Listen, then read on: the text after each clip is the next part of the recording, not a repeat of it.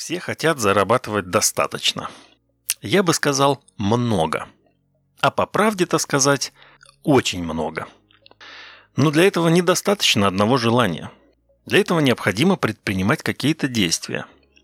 Я прочитал множество биографий деловых людей. Все успешные люди похожи в ряде аспектов, которые мы с вами можем повторить.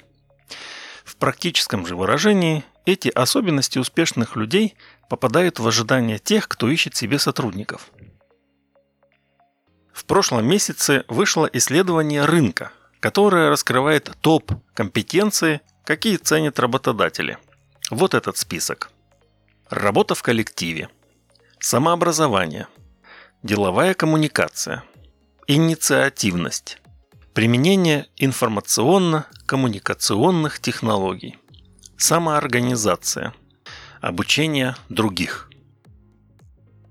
Предлагаю немного поговорить о каждой из этих компетенций. Первое. Работа в коллективе. Это способность уживаться в коллективе, работать командой.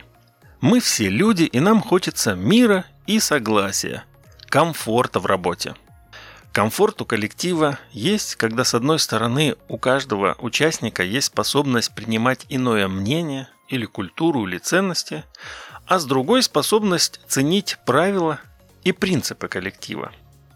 То есть не выпендриваться и не строить из себя особенного или звезду. Вообще это отдельная тема, и о ней можно много говорить.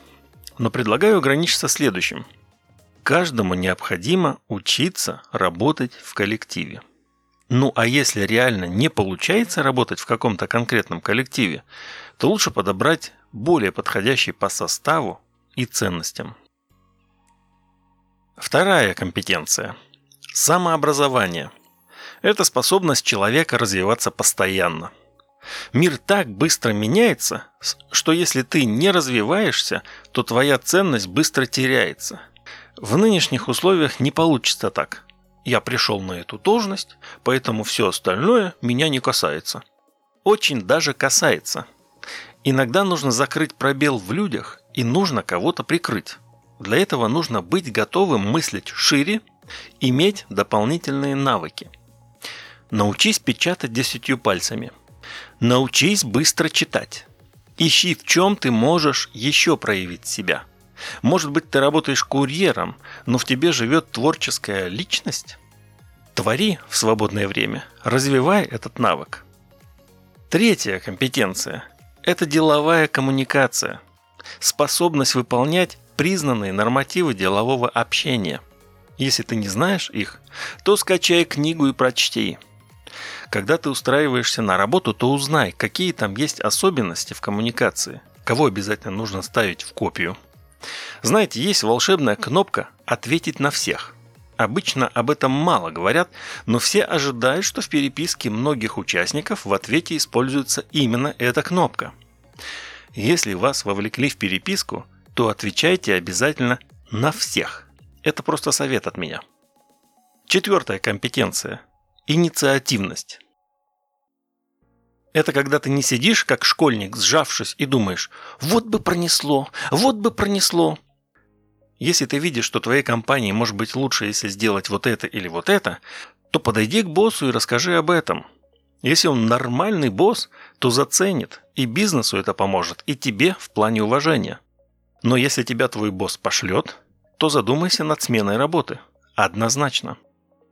Следующая компетенция – Применение информационно-коммуникационных технологий. Научись печатать десятью пальцами. Но это я уже повторяюсь. Ты умеешь работать с таблицами Excel? Нет? Иди учись. Ты умеешь работать с почтой?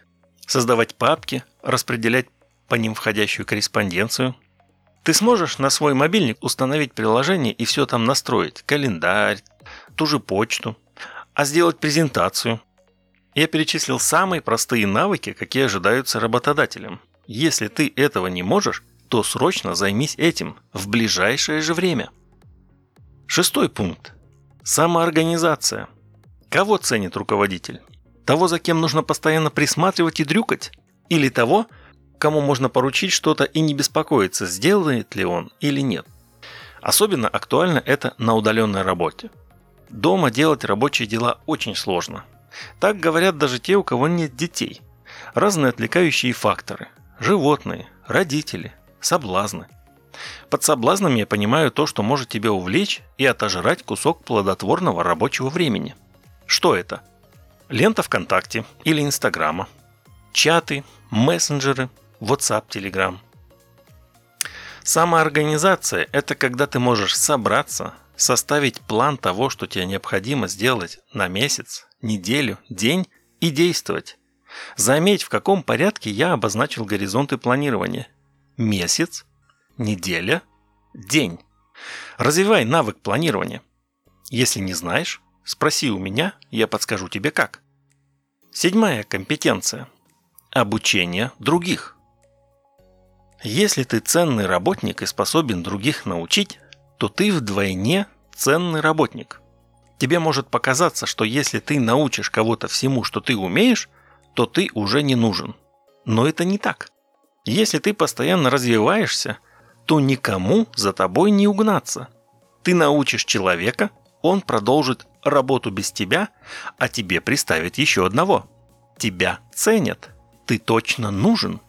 Ты можешь претендовать на надбавку и бонусы. Поверь мне, в заключение я приведу наставление из Библии. «И все, что делаете, делайте от души, как для Господа, а не для человеков». Здесь под всем понимается буквально все. И работа тоже. Вот придешь завтра в офис. Шучу. Не придешь. Ты же дома сидишь. Но ведь работаешь удаленно. Вижу, работаешь. Так вот, сядешь за рабочее место свое и вспомни – о чем нас учит Писание. Все делай, как для Господа. Пишешь письмо? Пиши, как будто тебя Господь попросил это сделать. Нужно решить спектр задач по работе? Делай так, как будто сам Иисус попросил тебя это сделать. Будешь руководствоваться этим простым принципом и увидишь, что ты имеешь успех. Понял? Действуй!